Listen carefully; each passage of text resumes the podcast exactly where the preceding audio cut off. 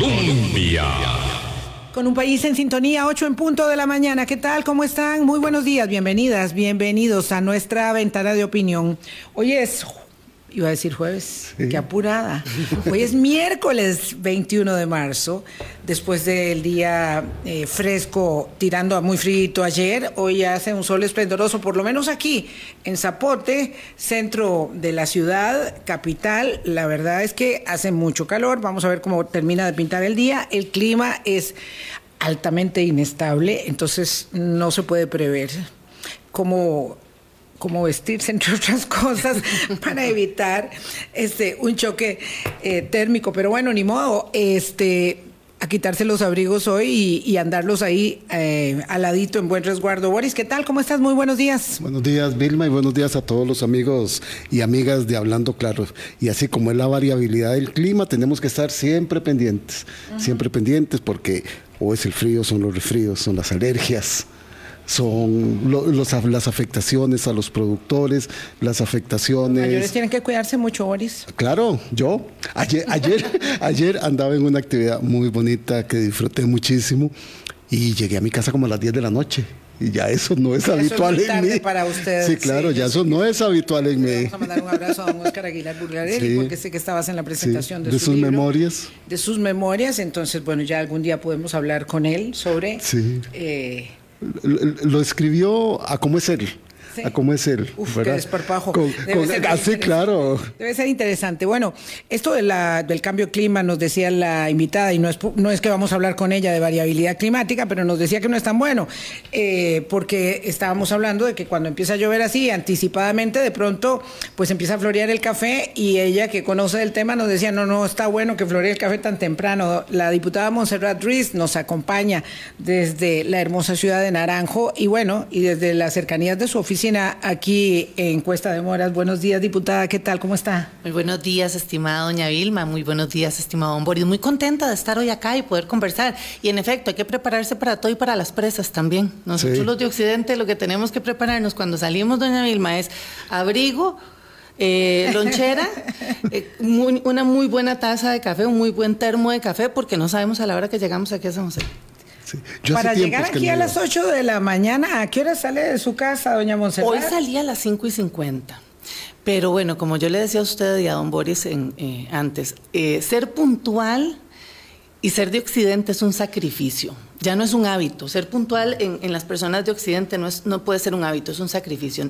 Ponemos el Waze y yo creo que hasta el mismo Waze se frustra cuando eh, ve que no tiene que estar recalculando porque dependiendo de un camión que se vare, dependiendo de una presa, ya eso nos eh, da a nosotros los de Occidente hasta 40 minutos de más. bueno, este es el tema que vamos a abordar esta mañana. Resulta que, de acuerdo con la última información que conocemos, si las cosas salen bien, ojo, si todas las cosas salen bien, la carretera San José-San Ramón estaría lista en el 2030.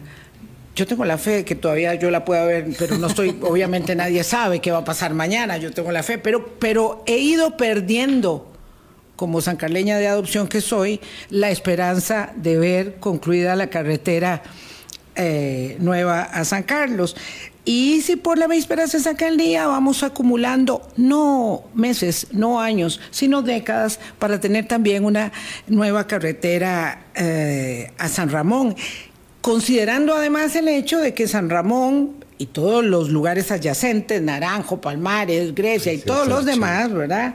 que acompañan esa hermosísima Campiña Alajuelense, eh, pues son ciudades dormitorios, son en la ampliación enorme del área metropolitana que hemos ido teniendo virtud al desarrollo del país eh, y de la zona central del país donde se concentra lamentablemente esa, ese desarrollo, pues son parte de la actividad económica fundamental cotidiana y esas son comunidades entonces eh, dormitorios como lo resultan ser para la diputada, de modo que doña Monserrat le entiendo muy bien. Usted dice, es hábito, es disciplina, pero es también sacrificio. Y no porque ella sea legisladora, sino porque es ciudadana de, esas, eh, de Occidente. Mi tema es personal, es completamente personal. Tengo más de 20 años de estar viajando por la Ruta 1, una de las mayores arterias de este país a nivel de infraestructura vial. Recordemos que es una ruta interamericana adicionalmente. No solo transitamos personas de Occidente, transitan personas de Guanacaste, transitan personas de Heredia,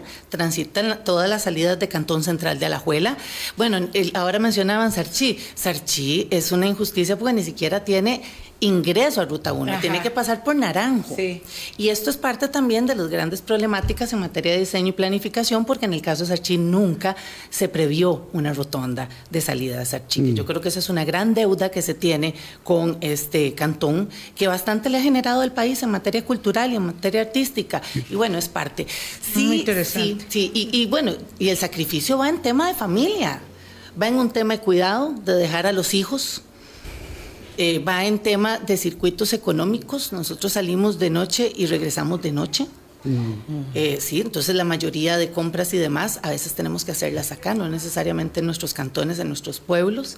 Entonces debería ser una parte importante, estar haciendo la, la, economía circular para poder reactivar esas zonas que son zonas muy privilegiadas, pero que hoy este tema tan importante como la infraestructura vial está evitando su desarrollo.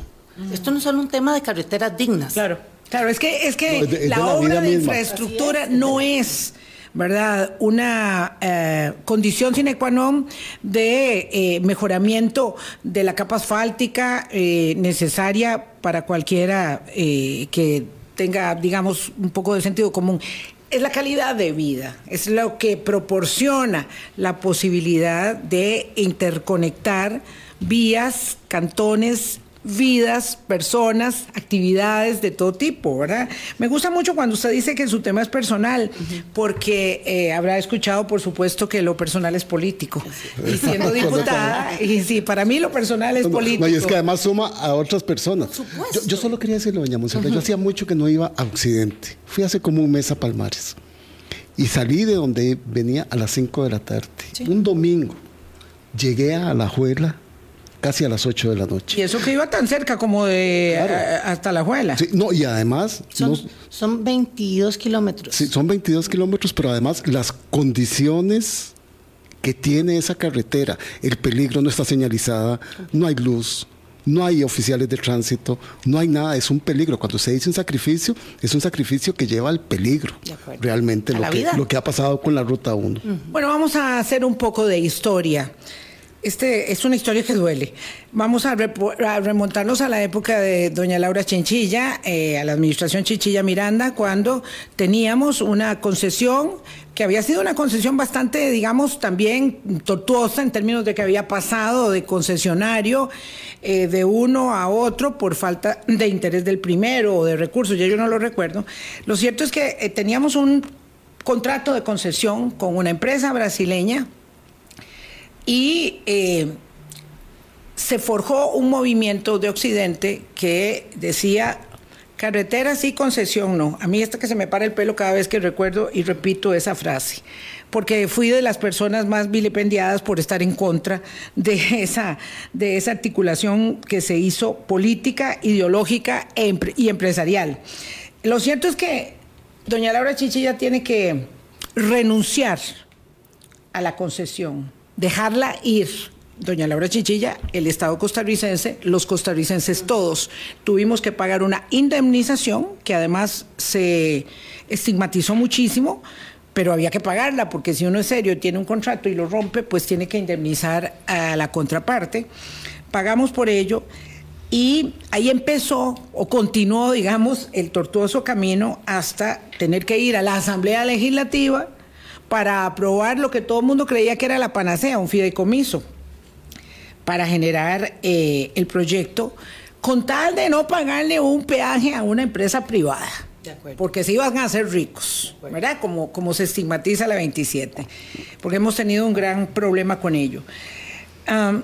quisiera que usted ahí nos eh, refiriera, eh, doña Monserrat, ¿Cómo transcurre este periodo del fideicomiso, las administraciones Solís Rivera y Alvarado Quesada, que maneja el Banco de Costa Rica, que genera un, proyecto, un planteamiento, que hace una serie de obras eh, y que llega a este gobierno y dice siempre no, ya no quiero tener este, este convenio, este, esta alianza con este banco, quiero otra cosa totalmente distinta y le pega una, digamos, una pedrada al tablero. Bueno, recordemos claramente que de estos antecedentes que usted dice, doña Vilma, que son muy reales y que lastimosamente pues se dieron como se dieron por un precio, por un tema de costo de peajes que se veía en ese momento muy honoroso y debo decir que 2.200 colones. Claro, o sea, y debo decir que para muchos ciudadanos en Occidente 2.200 colones era bastante. Porque adicional, acuérdense que se proponía el peaje en los arcos, ahí en Cariari. Este sumaba más, entonces era más. Eh, en el 2015 nace el, fideicomiso. Nace la ley 9292 que es la ley que hoy dota del fideicomiso. Hay que hacer una ley para hacer un fideicomiso. Completamente. completamente. No es, así Esta nomás. se aprueba en la administración del presidente Solís Rivera y en el 2016, por medio de licitación, como le estipula la ley, se le adjudica en competencia con otros bancos al Banco de Costa Rica. Recordemos que para, para ser fiduciario se quiere y se requiere una serie de requisitos y demás. En este caso, aquí podría funcionar BAC San José, puede funcionar Improsa, Banco Improsa, BCR y Banco Nacional. Y el BCR tiene caminito, ¿verdad? Claro, tiene, varios, varios. Y ven qué importante, porque la ley 9292 exige que esa licitación debe ser en un banco nacional. nacional. Sí, le, quiere, le, reserva el negocio a un banco propio. Eso es importante, porque eso no, hoy que se está queriendo hacer otra licitación, no puede darse en términos de financiamiento internacional. Tiene que ser a menos de que generen un proyecto de reforma de ley que todavía estoy esperando que todavía estamos esperando. Pero bueno, viene el proceso licitatorio, el BCR, estamos hablando de 2016. En el 2017 inician las obras de ampliación de las carreteras, que nosotros las vemos, que son las de Firestone, que son las de Río Segundo. Estamos hablando de un proceso de cuatro años donde este megaproyecto tiene un avance de 7%, no menos importante para una gran obra. Lento, sí, pero al estilo al estilo nuestro, digamos, lento, lento. Seguro. El 2017 empiezan las famosas OBIs, que son cuatro bloques Lotes. y que terminamos ya el primero. Y que el primero no está completamente, completamente terminado. Todavía le falta. Todavía le primero. falta. Todavía Bueno, de acuerdo con quedémonos ahí en este en esta ley 9292. De acuerdo con esa uh, implementación del fideicomiso, las obras que ya empezaron estarían listas cuándo? ¿Cuándo, digamos, estarían las OBIs todas y cuándo los cuatro tramos establecidos en el proyecto para hacer finalmente la carretera? Para el 2026 estaban 2026. previstas. Esa era la planificación que el fideicomiso brindaba dentro de sus estudios técnicos, que vale decir que, tu, que en ese caso tuvo un costo, estos estudios técnicos. Claro, todo tiene un además, costo. Enorme. Todo tiene un costo. Eh, y sí quiero dejarlo claro, porque a los y las costarricenses a veces nos falta la memoria para recordar en dónde también dejamos, dejamos eh, dinero de nuestros bolsillos. Y aquí hubo estudios técnicos que determinaban que hoy la planificación y la, fin, la finalización de los lotes se daba para 2026. 26. Doña Monserrat, ah. yo solo quisiera precisar acá, ¿verdad? Uh -huh. En ese fideicomiso, las obras impostergables, que son las que ya se hicieron en el lote 1 de, lo, de, los cuatro lotes que estaban establecidos ahí, tenían un, una inversión de 160 millones de dólares. Y el tronco de la carretera, que era después de Manolos hacia San Ramón, era de 410 millones. Entonces estaba planeado todo para que se fueran haciendo las obras. El fideicomiso funcionó. Lo que Dio buen resultado en cuanto a, que, a capitalizar los peajes. Y, claro, muy bien los y administró. Peajes, administró Ajá. muy bien los peajes. De hecho, el fideicomiso ahora con el finiquito deja un patrimonio de 107 millones de, de dólares. dólares. Ok, el finiquito, ¿esto por qué? Para conocimiento de todos, eh, cuando se rompe el vínculo, ¿verdad? Cuando llega la nueva administración y dice que ya no quiere, acuérdense que la administración llega y dice, ya yo no quiero la ruta 27, me gustaría rescindir ese contrato, vamos a ver cuánto cuesta disolverlo. Ya yo no quiero San José, eh, Limonal, Barranca. Eh, yo ya no quiero San José, San Ramón, ¿verdad? Yo, yo, no quiero ya eh, estos contratos que están aquí, están mal, no caminan bien, hay gente que gana mucha plata, hay diferentes razones. Expusieron salarios de una manera considero irresponsable porque al final de cuentas el salario no inflaron salarios. Del fideicomiso. eh, injustamente también porque yo creo que la capacidad de entender de que la administración es continua la administración del estado es continua. Sí sí sí. O sea aquí no puede usted tiene que valorar. En cada cambio o gobierno de turno se debe valorar rectificar reestructurar. Pero no se puede hacer lo que se está haciendo. Pero bueno. Sí, pero bueno pero esas fueron parte de las argumentaciones que se dieron y dijeron no no no aquí todo esto ha sido demasiado opaco, yo lo quiero cambiar todo. Y entonces eh, el fideicomiso se hace lo que se llama un acuerdo de terminación, anticipada. Terminación anticipada, ¿verdad?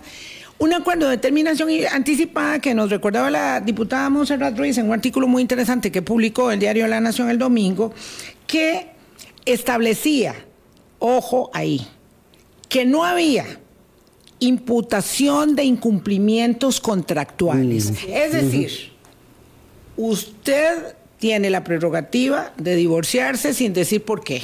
Así es. No tiene que argumentar infidelidad, incompatibilidad de caracteres, eh, agresión, agresión, patrimonial, nada. Ok, pero entonces el gobierno acepta que no tiene que imputarle al fideicomiso del Banco de Costa Rica absolutamente nada en caso, eh, digamos, eh, de cualquier, digamos, mm, reclamo que se haga ulteriormente. Entonces el banco dice, ok, yo no le reclamo nada, usted ya no quiere tener este trato conmigo, yo le devuelvo todo. Pero para devolverle todo, porque esto no es este, la devolución del anillo, no, hay que hacer una serie de acuerdos, hay que establecer cuáles son los, los, dineros, las propiedades, las esto, lo otro. Entonces, eso se va a terminar hasta en diciembre. Entonces, doña Monserrat, dice el CONAVI, nos informa que ellos quieren, primero nos habían dicho que iban a buscar otra figura de negociación, otro mecanismo. Pero ahora, pero ahora realmente lo que nos dicen es que quiere otro fideicomiso. Yo mm. no quería el del Banco de Costa Rica, probablemente quiero uno que se ha hecho por mí. Mm. con el Banco Nacional o no sé con quién, porque si es banco estatal, ya, popular. ya no quedan más bancos, ¿verdad? Digo yo, el banco ah. que va a saber el Banco Popular de esto. Pero bueno, hay mucho acercamiento de la administración con el banco. Digamos que eh, ahora nos llevamos la gran sorpresa de que no va a ser otra figura, lo cual me gustaría que usted explicara por qué es muy peligroso que sea otra figura o por qué no sería conveniente, sino que van a buscar otro fideicomiso. Con lo cual, no sé si ya tienen listo el proyecto de ley para ir donde ustedes a decirles, vea, ahora sí, hágame otra ley para otro fideicomiso. Esto es algo de lo cual yo he estado esperando. De locos. Desde el momento uno en que yo ingresé a la curul, este ha sido un tema esencial en mi vida, no solo por el tema personal, que yo lo decía que lo viví, sino que cuando una salía a la calle en campaña, la gente se lo pedía y se lo exigía. Ya nosotros los que transitamos por esa carretera nos saludamos. Cuando algún carro falta, no sabemos, o sea, decimos, ¿qué le pasó a fulano? O sea, ya esto, esto es una situación realmente espeluznante. Eh, bueno, y ni qué decir de la informalidad de la venta de plátanos y aguas, ¿verdad? De la zona, mm. que eso ha crecido ampliamente porque ya prácticamente... Sí, ya, ya, podemos generar, ya podemos generar una estación o varias estaciones de economía informal en la presa. Exactamente. Pero bueno, desde este preciso momento en que yo ingreso, le solicito al ministro de Obras Públicas, eh, don Luis Amador, una cita para ver el estado o cómo está viendo él la situación de Ruta 1, para darle continuidad, para poderlo apoyar, para ponerme a su disposición. Y esto les estoy hablando de tres meses después de nuestro ingreso, tanto el mío como el de él, a, eh, este gobierno, a, esta, a este periodo eh, de gobierno se nos sale el tema de los salarios. Nosotros como Comisión de la Juela decimos que transparenten el fideicomiso, Claro. Estaremos de acuerdo siempre con la transparencia y con el buen uso del fideicomiso más no con, con gollerías y ciertas cosas que era lo que se nos estaba presentando y que adicionalmente se decía se está incumpliendo. Y vean qué curioso, porque en el finiquito firmado por el ministro, él dice que no hubo incumplimiento. Entonces es completamente contradictorio a lo que se dice. Después tomar los papeles y tirarlos en una conferencia de prensa al piso y decir vamos de cero es un muy mal mensaje para los pasó. Además, ah, no me recordaba eso. Sí, claro. Además, doña Montserrat, este fideicomiso siempre fue muy transparente. El fideicomiso Ruta 1 desde que arrancó siempre estaba dando información y haciendo rendición de cuentas. La, la, figura misma posibilita ello, ¿verdad? Igual que si en este momento se hiciera una alianza público-privado, ya estos mecanismos tienden a dar mucha más transparencia e incluso, incluso, ya que, que algunos de los que hemos usado en el pasado, el que, el que usábamos habitualmente, que era el de la construcción a cargo y responsabilidad y con financiamiento de las arcas del Estado, aunque fuera con empréstito internacional. Lo cierto es que estas figuras ahora son bastante más abiertas. Más abiertas. De hecho, a mí me, me comentaba un ingeniero civil. Eh, de otro país que era uno de los mejores mecanismos que podía ser utilizado para la construcción de obra pública por su fiscalización adecuada. Entonces, bueno, ellos quieren otro mecanismo. ¿Cuál? No pasa nada. Se perdió una concesión hace ocho años. Importante. En cuatro años, tenemos seis años del fideicomiso. En cuatro años se construyó obra. En estos dos años no, se, ha construido, absolutamente nada. No. Sí se paralizó completamente. hasta que, terminó don Rodolfo Méndez eh, la administración anterior, ya no más. Se paralizaron. Sí, doña Monserrat, sería cuatro años tuvimos. Ah, porque claro, porque se anunció el divorcio. Se anunció el divorcio, sí. Sí, hubo separación de cuerpos ahí. Exacto. hace, hace dos años que está no es que tenemos diez años esperando el fideicomiso. Tenemos, no, no podemos ser de memoria corta. Sí hubo ampliaciones. Vimos la ampliación de la Firestone, vimos la ampliación. Esas son las carreteras de, que nosotros necesitamos. Podríamos más, tenemos capacidad. Doña si usted me permite para que la gente pueda entender las obras que se hicieron. La primera obra impostergable que se hizo fue el mejoramiento de, de los semáforos en la entrada del aeropuerto Juan Santa María. El conector Barrial Castela, 3 millones de dólares que dio que hizo esa obra. El intercambio de Firestone que amplió a 8 carriles 4.3 millones de dólares. La ampliación del río Alajuela a cuatro carriles, 5 millones de dólares. La ampliación del puente sobre el río Segundo a seis carriles, 7 millones de dólares. Y la ampliación del río Ciruelas a seis carriles, 3 millones. Eso es lo que el fideicomiso hizo entregó e iba a iniciar las obras en cuatro años, e iba a iniciar las obras ya con un 96% de avance de el intercambio y toda la modificación del monumento al agua, que es lo que nos tiene hoy en esta mega congestión. Eso era lo que había hecho, eso fue lo que hizo el fideicomiso y rindió cuentas. 7%, vuelvo a lo mismo, es un megaproyecto. Sí, para, para las capacidades nuestras es, un, megaproyecto. Pero ahora que don Boris llega y divide y clasifica cada obra del lote 1. Del lote 1, nada más. Del lote 1 faltó la rotonda del agua. Así es. Eso es terrible. Y ya se iba a iniciar, ya se iba a iniciar cuando el ministro Amador y el presidente Chávez dijeron no queremos seguir con el fideicomiso y lo empezaron a cuestionar. Entonces, y la gente decía qué maravilla, están limpiando la corrupción. Pero ¿cuál no, Hubo, no hubo corrupción. No. no. hubo corrupción. Además, aquí hay un tema importante. Y doña Vilma lo decía en los antecedentes. Se sentó con el pueblo, se escuchó al pueblo, el pueblo no quiso de Occidente, entonces de, el pueblo se le dio lo que quiso en esos momentos que es una conciliación, que es un consenso. Bueno, de ahí, eh, ya veremos. yo no estaba de acuerdo, pero eso tiene razón, doña Monserrat. de ahí, eh, Vamos a ver. Por lo menos escucha las personas. Doña, Monserrat dijo señores, una cosa importante. Señores, están muy emocionados, estamos todos muy emocionados, pero es que usted siempre quiere robarse más de la pausa. Es que es un tema muy interesante. Tan no hubo corrupción que las obras hechas por el fideicomiso Ruta 1 no aparecen ni siquiera en las investigaciones de los casos Diamante y Cochinilla. Sin duda. ah, es que esa es otra de las ventajas. En el, que tiene en el este 2021 este es que se frenan las obras porque viene Cochinilla.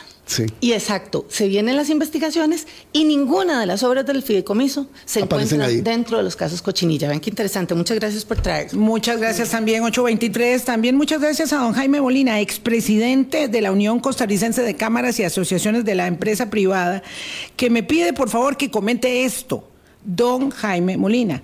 Se opusieron fuertemente a la concesión Pilar Cisneros y Amelia Rueda además de algunos sectores empresariales, suscrito por el expresidente de la UCAEP, además de eliminar los procesos ahora que están en ejecución, va a haber muchos problemas en las alternativas. Se dispararon en los pies. Se, va a perder el uso de 107 millones y no pasan el dinero a un fideicomiso. Perder entre comillas, ¿no?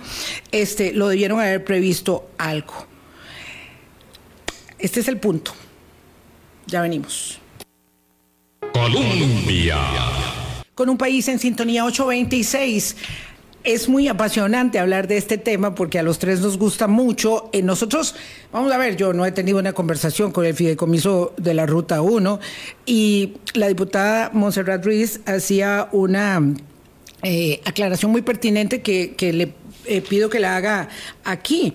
Es que no estamos defendiendo el fideicomiso, sino la obra. La obra. La, obra. la necesidad de tener la carretera. yo quiero entender que el Estado, que el gobierno de turno busque transparencia, yo quiero entender que busque eficacia, yo quiero entender que busque eficiencia, un buen manejo de los recursos, pero lo que no puedo entender es la ineficiencia de no poder administrar.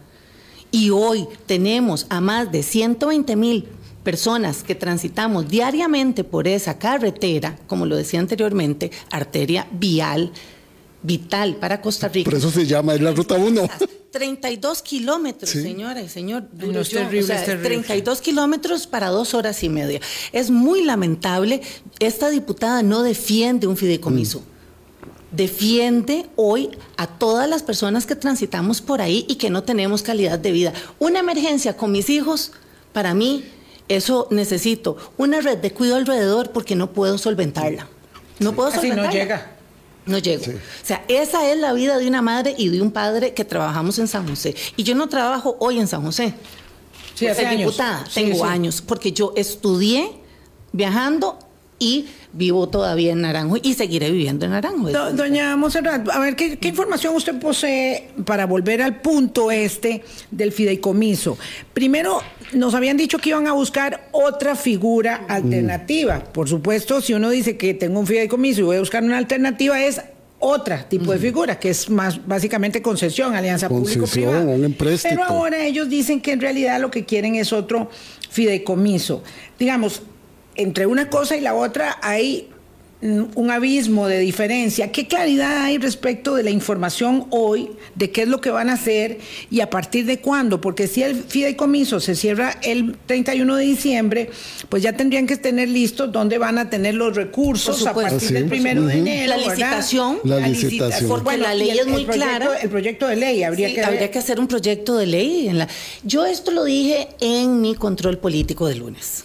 El lunes yo hablé y toqué la ley 9292 y yo dije, sin esta, no he visto licitaciones, hemos estado muy pendientes de nuevos proyectos de ley, no, se habló de criterios de la Contraloría. Yo creo que aquí un elemento eh, importante en la construcción de obra pública es la fiscalización. Tal vez por eso es más lento, pues sí, pero se administran mm. bien los recursos. Eh, hubo un criterio de la Contralora con respecto a, ruta, a Ruta 1, que era que no podían empezar las próximas obras impostergables, las OBIs, sin las de la fase 2. sin que se expropiaran. Ajá las, las tierras, porque tenemos más de 200 expropiaciones. En, Parte de lo que nos pasa en la Ruta 32, que tenemos expropiaciones pendientes, que es una parte del problema. De hecho, el ministro, el exministro Méndez Mata eh, había eh, ingresado un proyecto a la Asamblea Legislativa, que fue uno de los primeros proyectos que yo llamé a, a despacho, para determinar expropiaciones de manera mucho más rápida, porque hoy la ley de expropiaciones es muy lenta. Eh, de lastimosamente el proyecto fue eh, vetado y enterrado en la Comisión de Infraestructura. Saboteado y, lastimosamente porque sí era también un mecanismo rápido y mm. eficiente para poder adquirir eh, esas expropiaciones, muy similar a lo que se hizo con la rotonda del antiguo Fridays, del restaurante, bueno, de la bandera cómo se expropió Fridays y todas esas, esas zonas fueron de forma muy eficiente porque se les daba el 40%, se podía ir construyendo obra y la Contraloría no dejaba de tener razón. ¿Cómo íbamos a hacer ampliaciones? ¿Cómo íbamos a hacer rotondas? ¿Cómo íbamos a hacer ciertos ingresos para luego provocar cuellos de botella? Pero aquí hay un punto importante, más allá del fideicomiso. El fideicomiso está compuesto por tres elementos que es el fiduciario, que en este caso era el BCR, está el fideicomitente y el fideicomisario. Que eran el MOB y CONAVI. ¿Qué hicieron MOB y CONAVI en estos dos años? ¿Qué hicieron? Nada. No. no respondieron a la Contraloría, vararon el proyecto y empezaron a echar culpas. Tiraron estudios técnicos de más de un millón de dólares a la basura porque decían que estaban desactualizados. Perdón, prometieron una obra de mayor estándar, una obra de mayor estándar solicitando espaldones de medio metro a un metro. Los externos en temas también de 1,80 a 2 metros 50. ¿Cómo va a ser una obra más barata con, esos requerimientos más grandes? Se iba, se iba a elevar el precio. este, concesionados. No, o sea, es que el peaje era costo con, con, este, con este fideicomiso. Insisto, esta diputada no defiende el fideicomiso, defiende la obra. Estamos preocupados. Tenemos dos años de no ver movimiento en esta obra. Diputada Ruiz, qué bien que usted apunta a los fideicomitantes, con AVI y MOP. Aún cuando estaba funcionando el fideicomiso, también era una tortura el Consejo Nacional de Vialidad con respecto a la aprobación de los estudios, a la aprobación de los diseños de las obras que ya están hechas. Así es. Y entonces, en estos dos años, esos fideicomitantes no hicieron nada. No hicieron nada, no se les asume responsabilidad y todo se le ha achacado al Banco de Costa Rica. ¿Qué tuvo que haber hecho el ministro? Aunque no me gusta decirle a los ministros qué deben hacer, se supone que son personas expertas que ya saben lo que tienen que, saben lo que tienen que hacer. Exigirle al CONAVI y al MOB que como parte de del fideicomiso ejecutaran adecuadamente. Pero hoy se le sigue echando la culpa a todo el mundo, menos ellos. Menos ellos. Hoy, ven y ven qué interesante, en el reportaje que sale ayer en, en Cere Hoy, el CONAVI habla de que ellos van a ser el fiduciario. O sea, ni siquiera entienden la figura. ¿Cómo va a ser el CONAVI el fiduciario? Eso no, puede, ser. No. O sea, ni siquiera entienden la figura. Sí. Y insisto, yo no he visto ningún proyecto de ley. ¿Qué hubiese esperado ya después del control político? ¿Alguna llamada? De algún diputado de gobierno diciendo, Monserrat, sentémonos a hacer esto. Y esto es otro tema importante. Todo esto siempre hemos pedido desde la Comisión de Alajuela múltiples veces que por favor se nos incluya en una mesa de trabajo. En diciembre del 2022 estuvimos con el presidente de la República, con el ministro Amador, en una reunión en Sarchí, eh, con los alcaldes de Occidente, este, toda la, la Federación FEDOMA, y, y toda la mayoría de diputados de la Alajuela y no se nos prometió una mesa de trabajo. Y aquí estamos esperando. Es más, el finiquito llegó y nos sorprendió a nosotros.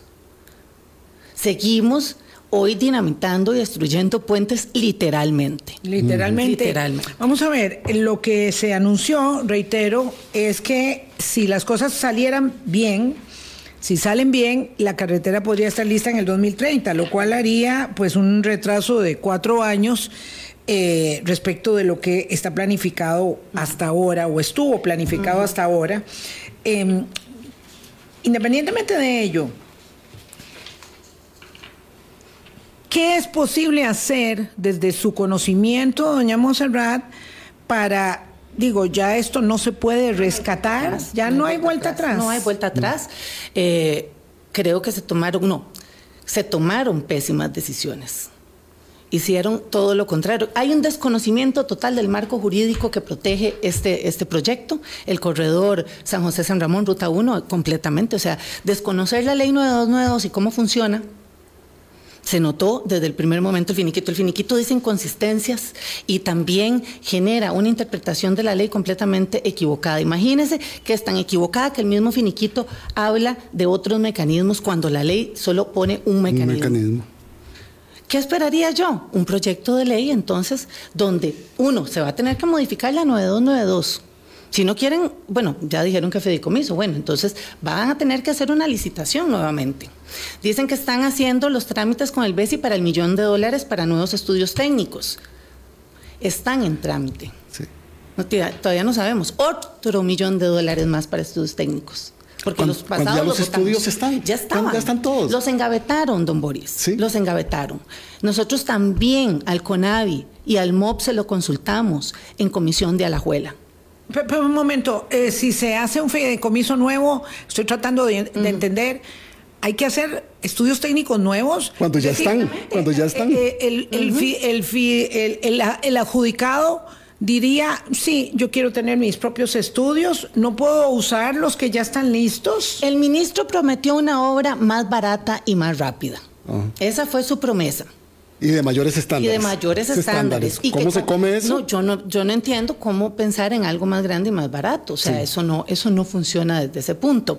Eh, yo podría decir que el tema de concesionarlo o no, eso depende de lo que el ministro quiera. Si no quiere el fideicomiso, cambia el modelo y lo pone en términos de licitación hacia obras, hacia, hacia, otros, hacia otras empresas. No pasa nada, que lo hagan, pero que lo hagan por proyecto de ley. Y que esto lo pasemos por vía rápida. Es que el tema aquí es el entender cómo funciona la construcción de obra pública. ¿Qué hace una administradora de empresas hablando de esto?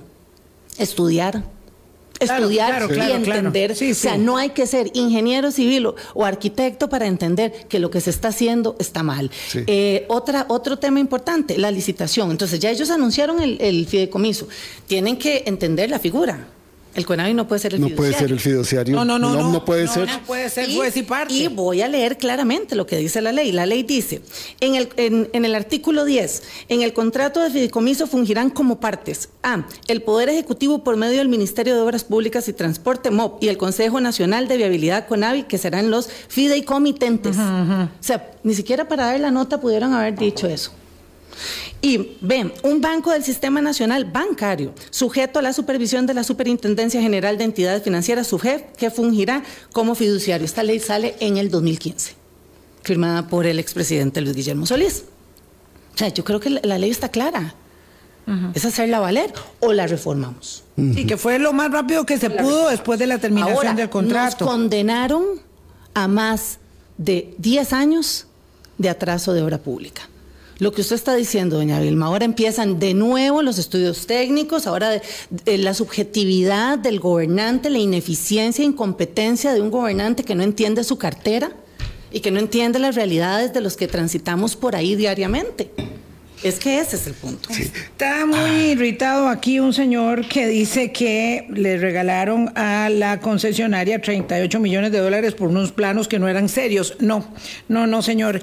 En realidad lo que sucedió fue que le tuvimos que pagar 32 millones de dólares, me parece a OAS por la rescisión del contrato, y las obligaciones de indemnización que habíamos adquirido como Estado costarricense con una empresa transnacional para hacer la carretera, porque estas cosas son muy serias y Costa Rica tiene este convenios de protección, de atracción de inversiones que obligan a eso. No fue que le pagaron por unos planos mal hechos, no, había que pagarle la indemnización del proyecto, eso fue lo que pasó. Y no es que, eh, y lo quiero dejar muy claro, ¿verdad? Porque hay que ser apegado a los hechos, no es que doña Laura Chinchilla quería hacer un negocio de peajes, no, ella no quería hacer un negocio de peajes, la estructuración de una concesión de obra pública privada requiere del establecimiento de peajes, tanto como también la requiere el fideicomiso que se vaya a hacer, porque hay que pagar la obra, no se puede, ojo, no se puede. Hacer una carretera más como la de Cañas Liberia, sin peajes, porque entonces no se le puede dar mantenimiento, y la vamos a perder, la van a no solamente los liberianos y los guanacastecos, todos los demás, porque no tiene un sistema de mantenimiento. Y lo último que le quería decir es que eh, él, dice que tenemos que traer aquí al ministro Amador para tener dos puntos de vista diferentes del finiquito del fideicomiso para explicar la corrupción que se limpió. Pero muy interesante. El ministro Amador puede venir cuando él quiera, si quisiera venir. Y le dejo ahí la tarea a doña Marieta Espinosa, jefe de prensa del Ministerio de Obras Públicas y Transportes, para que le haga llegar el mensaje si es que no se lo dan ahí en el monitoreo de la Casa Presidencial. Puede venir cuando quiera pero claro, es que los jerarcas de gobierno escogen a los programas que quieren ir y a los que no quieren ir. Voy a hacer una pausa. solo, quería una cosa, si mi mente no me engaña, los estudios que había hecho OAS también se utilizaron. Se utilizaron. Se utilizaron. no fue que se perdió. No, no, no. Fueron referencias. Luego para la estructuración. Completamente de acuerdo. De hecho, eso generó un ahorro. A mí lo que realmente eh, me gustaría que los costarricenses entendieran es que de igual forma, cuando este gobierno termine, van a decir se votó un proyecto de más de 600 millones de dólares y se condenó a una población específica a seguir viviendo en presas. Invitado públicamente el ministro Amador para complacer diferentes este, observaciones que hay aquí y por supuesto para que nos aclare. De pronto tienen todo muy adelantado, de pronto ya hay un proyecto de ley Eso que sería la muy diputada Ah, desconoce. excelente. No tiene por qué conocerlo todo, ni ella ni nosotros tampoco. Y de pronto Han tenemos tenido dos años, casi, ya vamos para dos años no, no, para que prepararan claro, todo no, no, esto. y- 8.40 de la mañana. Disculpen, ya vengo. Colombia. Con un país en sintonía, 8.41 minutos de la mañana. El tema, dice la diputada Montserrat Ruiz, es, es personal. Y lo personal es político en términos, eh, digamos, dicho en términos muy amplios. Hay que asumir eh, la deliberación de los asuntos de la política pública con mucha pasión. Eh, en este caso porque ella vive en ese lugar, pero bueno, a mí me pasa eso con la carretera de San Carlos eh, y mm, a lo largo de muchísimos años hemos defendido la concesión Y de a los pública. Cartagos con la autopista Cartago. Claro, bueno, bueno, sí, ahí sí, ahí y sí. la ampliación de la 27. Es que estamos en una crisis. Punta en Arenas un con la angostura, todo, eh, exactamente. el el Barranca limón, Limonal. el limón, la Estamos 32. realmente acogidos Sí. a una crisis en todo sentido en materia Sí, ir a Guanacaste también es un peso, un peso fuerte. Lo cierto es que decía, hemos defendido la concesión de obra pública como figura y lamentablemente el país no ha podido madurar para llegar a quinta, sexta, séptima generación de obra pública como países eh, que nos llevan mucho, mucho a delantera en esto, Chile, por ejemplo, el mismo Colombia, algunas otras naciones que van muy adelantadas. Este, tenemos mucho prejuicio todavía, pareciera ser, respecto de la posibilidad de hacer una ejecución y una falta de entendimiento, diputada, sobre todo, de que no puede. O sea, hay gente que vive con la ilusión o la idealización de que por qué el MOB ya no hace las carreteras, por qué el CONAVI no hace las carreteras, porque todo lo que ellos hacen lo subcontratan, evidentemente, lo poco que siguen haciendo. Yo creo que hay que entender esto, ¿verdad? Nosotros debemos desprejuiciarnos, entender que hay figuras de contratación modernas que dan muy buen resultado, que son más transparentes a mi juicio y que tenemos la, la obligación de resolver esto más allá de cómo son mis cuatro años y qué, qué banderillas quiero poner es, o qué valladares es. O- quiero establecer. O, o- o qué placa quiere inaugurar. Sí, entonces, usted decía, y yo me cuesta mucho creer eso, pero bueno, es la- lo que es que no se puede ir vuelta atrás con esto. No hay manera de que, digamos, el gobierno se acerque al fideicomiso y diga, mire, la verdad fue un paso en falso, podemos resolverlo y, y- Ya- y- ya- y Pero suspender las... semejante dosis, semejante dosis de humildad estás pidiendo, Vilma. Eso es- es- Por Pero favor. no puede ser una cuestión de humildad, Ah, digo, es de bueno, una decisión de política pública. Yo sé que es de sentido común, pero no, lo que estás pidiendo. No. Digo, La dar un, mar- una, un marcha atrás. Se hizo con la 27. El señor Amador dijo que quería disolver el, el- el contrato con la 27. Después dijo que era demasiado caro y que mejor no lo iba a hacer. Es cierto que ahí no se dio un paso adelante en proceso eh, judicial o administrativo, pero me pregunto por qué no. Debe ser una pregunta que algún eh, abogado especialista en derecho administrativo me diga, pues esta pregunta no es pertinente en absoluto.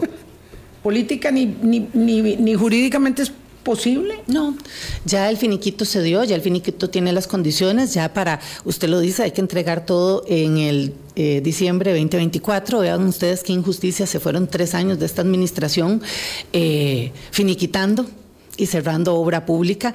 Eh, decía una diputada oficialista que ellos están construyendo obra pública, claro, y quiero insistir, se está construyendo obra pública, pero qué mezquinos pensar que esto no representa una planificación que viene de años atrás, con presupuestos aprobados de años atrás.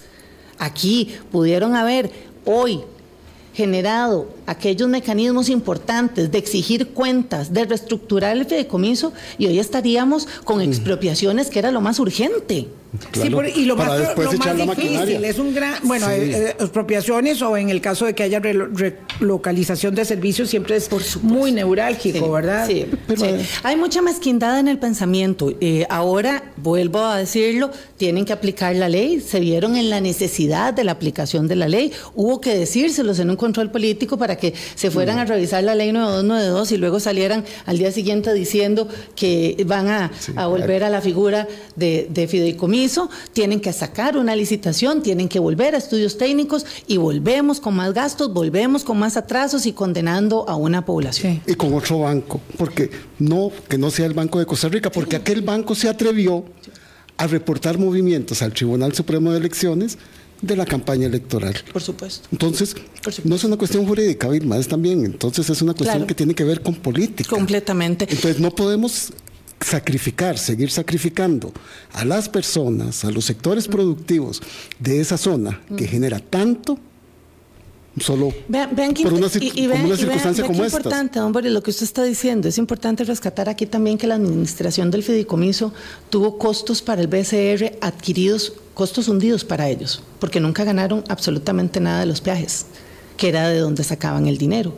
A todo esto, el poder entender el costo de un peaje en horas pico, cuando se abren, eh, hay un flujo de dinero que se pierde. Que se pierde. Entonces, el, claro, poder, claro. el poder estandarizar el costo de los peajes para que nos subieran de los 100 colones a los 205 o 275 no fue casualidad.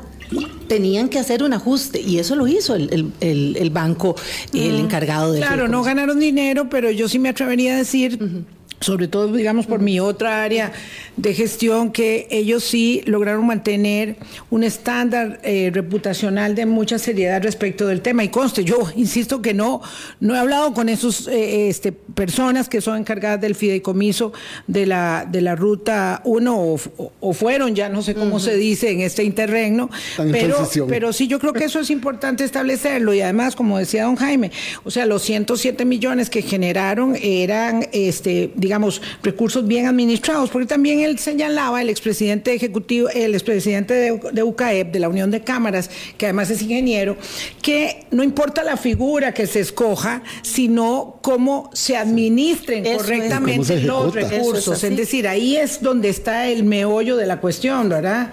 Ahora, podríamos entrar en la reflexión, ¿qué le funciona al Estado? Ser el Estado constructor, poner al CONAVI y al MOPA a construir. Usted traía esa reflexión. Bueno, eso requiere un espacio, eso requiere un entender y requiere un liderazgo que hoy no se tiene. Pero Que yo creo que la institución ya no, da para hoy se toman ya no da. No, estoy completamente de acuerdo. Pero O sea, ¿qué- tampoco qué, funciona- generar qué fu- ocurrencias. qué ha funcionado con mucho éxito? La concesión de los aeropuertos eh, Internacional Juan Santa María y de Daniel Oduber. Este, la revisión técnica vehicular, y sí lo voy a decir así, hasta que se terminó el contrato de los 20 años de. Riteve, fue sumamente exitosa, transparente, bien ejecutada, técnicamente con alto estándar, a cargo de una empresa privada, pero con eh, la fiscalización del Estado y el manual de ejecución de eh, procedimientos de revisión técnica de, del, del MOP, claro, porque las normas, las reglas las ponía el MOP. Estos dos años han sido, mm, digamos, yo diría que por lo menos poco claros y no tengo bien claro cómo va a continuar el proceso de, de la, de la concesión esta, pero bueno, pero en todo caso, eh, esas han sido buenas concesiones. A- a mí- a y la me- misma de la 27 que es requerida, o sea, todavía mm, recriminada. urge, urge. Yo creo que la ruta 27 ha dado muy buen resultado. Este, Bueno, imagínese si con no lo que hay, porque está muy saturada, pero porque ya cuando la ejecución se dio, ya habíamos superado mucho el estadio. Doña Vilma, imagínense nosotros en Ruta 27 Ah, y lo que no, pasó no. en Cambronero. No, no, no, no. Hace dos años. O sea, esas son las cosas que te- se tienen que entender desde un espacio mucho más integral. Y aquí el liderazgo de los jerarcas es fundamental. No puede ser ocurrente, no puede ser de improvisaciones. Eso que usted está diciendo debe generarse dentro de los marcos jurídicos correspondientes. Y si no, a mí me pueden, y me han achacado, "Mas- pero Monserrat, entonces, ¿por qué usted no hace un proyecto? No, es que no me me corresponde, a mí, yo lo voy a apoyar. Sí, claro. yo lo voy a Claro. apoyar. Claro, O sea, todo pueden- diputado la juela Pueden contar con esta diputada y con otros diputados que hemos estado peleando este proceso para que un proyecto de ley, llámese, llámese fideicomiso, llámese otra, otro mecanismo que quieran utilizar, se dé, pero se dé en el mayor, en, el- en el- en el mayor tiempo, no, no, no. El menor en tiempo en el menor tiempo posible, posible en el mayor, y de la mejor forma y bien de la- revisado. Exactamente. Y bien revisado. Sí, Ahora que Vilma decía lo que ha funcionado, esta figura para el corredor San José San Ramón funcionó. Funcionó, funcionó hasta que se le quiso poner Sí. una sospecha de corrupción Claro. que no ha sido comprobada, que no existe. Existe. Hemos pasado, perdido dos años y ahora dicen, sí, un fideicomiso. Bueno, Porque ya lo revisaron bien y saben que funcionó, En el que estaba funcionando. En el artículo que escribió doña Monserrat, eh, decía algo muy interesante que me gustaría que lo elaborara para cerrar. Usted dijo, las obras impostergables que se han podido ejecutar nos demuestran que aun cuando quisiéramos, ambicionáramos una mejor carretera, con nuestras condiciones país, con los recursos que tenemos y con los lo que está que establecido. Sí. tenemos la condición, tenemos la carretera o tendríamos la carretera que podemos pagar Costear. los costarricenses. Y eso me parece que es un argumento de enorme sentido común que debe quedar establecido, porque si hay que hacer un fideicomiso nuevo, absurdamente, pues pareciera que lo que hay que hacer es que calcar el proyecto que está. Hecho. Por supuesto, no votar los estudios. Aquí la desactualización de estudios técnicos no pueden ser de dos años, tres años. O sea, ¿cómo determinan eso? Sí. ¿Cómo pueden determinar que van a votar una obra porque los peajes son muy costosos? ¿Dónde está el estudio técnico que respaldara eso? O que, o que dijese por lo menos en ese momento que se estaban buscando acciones de corrupción que no se encontraron, simplemente se encontró un proyecto llevado de forma lenta, porque así está hecho nuestro país. El Sí. tema de fiscalización, Sí, sí, sí. lastimosamente así está. Ese es el tema. Y ha sido de los proyectos más fiscalizados, más fiscalizados, con más criterios de la Contraloría. Es un proyecto realmente transparente. ¿Se debe calcar el proyecto? Bueno, yo, yo no, no sé, insisto, aquí nos, nos condenaron a las personas de Occidente a seguir eh, trans- eh, transitando en, en- en largas filas. Aquí hay un tema económico, ambiental. Emocional, emocional, psicológico, de todo, tipo. Todo, todo, todo, todo. Ya no basta con que comprar un carro eléctrico y hoy pegarlo a, a- a una línea donde ¿Cuánta estamos gente puede comprar un carro O sea, eléctrico? O sea, la contaminación, la emisión de emisiones contaminantes es mucho, muy elevada. Ya decía el Estado de la Nación que debe estar bastante, digamos, superado ese estudio.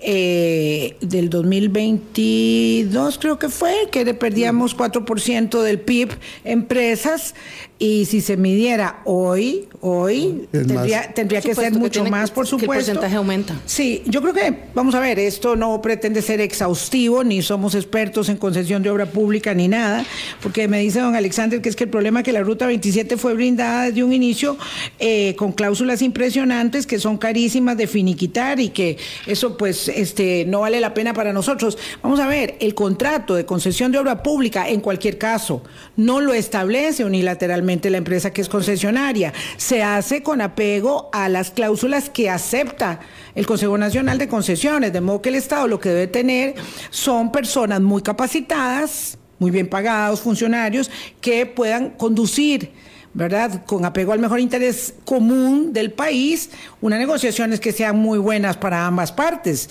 porque la gente de la 27, que son fondos pensiones de Europa, ¿verdad? No, no, no es ahí nomás, son unos fondos de pensiones, este, pues quiere ganar dinero y es legítimo que lo haga siempre que no sea una exfoliación, ¿verdad? Este, una guerra de tigre suelto contra burro amarrado. A mí este tema me apasiona, pero ese no fue el tema de la, perdón, diputada, perdón, no, no. vea que Boris y yo le hemos peleado mucho el, No, no, el- yo- el yo- uso de yo- la palabra y le agradecemos yo- que haya venido. Yo de verdad agradezco mucho porque tener micrófono de este tipo es muy valioso y, y darle a entender a los costarricenses que nosotros no estamos en una guerra cruzada. Aquí tenemos intereses comunes. Lo que estamos pidiendo es que por favor se sienten a hacer las cosas de manera adecuada. El país no está para improvisaciones, el país no está para ocurrencias. Y lo decía ya doña Vilma eh, con lo que yo escribí el artículo del domingo y que es claro, teníamos obra, la obra que podíamos costear, Sí. una obra planificada. Una obra con partes, con responsabilidades de esas partes. Con cronograma. Con cronograma. Todo teníamos listo. entregas, teníamos dinero. Porque se estaba llevando el recurso y administrando de la mejor manera. Hoy no tenemos nada de eso. Hoy ya no vamos a ver ampliaciones, lo decía eh, este, don Boris ahora, que son ampliaciones de, buena calidad. Hay que pasar por la Firestone, hay que pasar por el peaje de Alajuela, del Río Segundo, hay que ver la salida que se le da también a Barrial de Heredia. Eso fue obra del fideicomiso, eso fue obra que venía de la planificación anterior. Hoy no hay nada de eso. No, hay, la colocación de dos puentecitos modulares frente al aeropuerto Juan Santa María. Sí, sí, cierto. Necesarias y estratégicas, dicen las autoridades. Sí, es cierto. Eso sí hay. Sí, es cierto, me pasó. Obrita pequeña. Un, ciudadano me pasó una foto y me dijo, ¿usted no está viendo los tractores que hay ahí? Y yo, ah, no, muy bueno el puente Baileys. Sí. O sea, ahora construimos puente Baileys y no obra. Sí, atrasados 20 años. así es. Muchas gracias, diputada Monserrat Ruiz. Gracias a ustedes, amigas, amigos. Hasta mañana, pásenla muy bien. Gracias.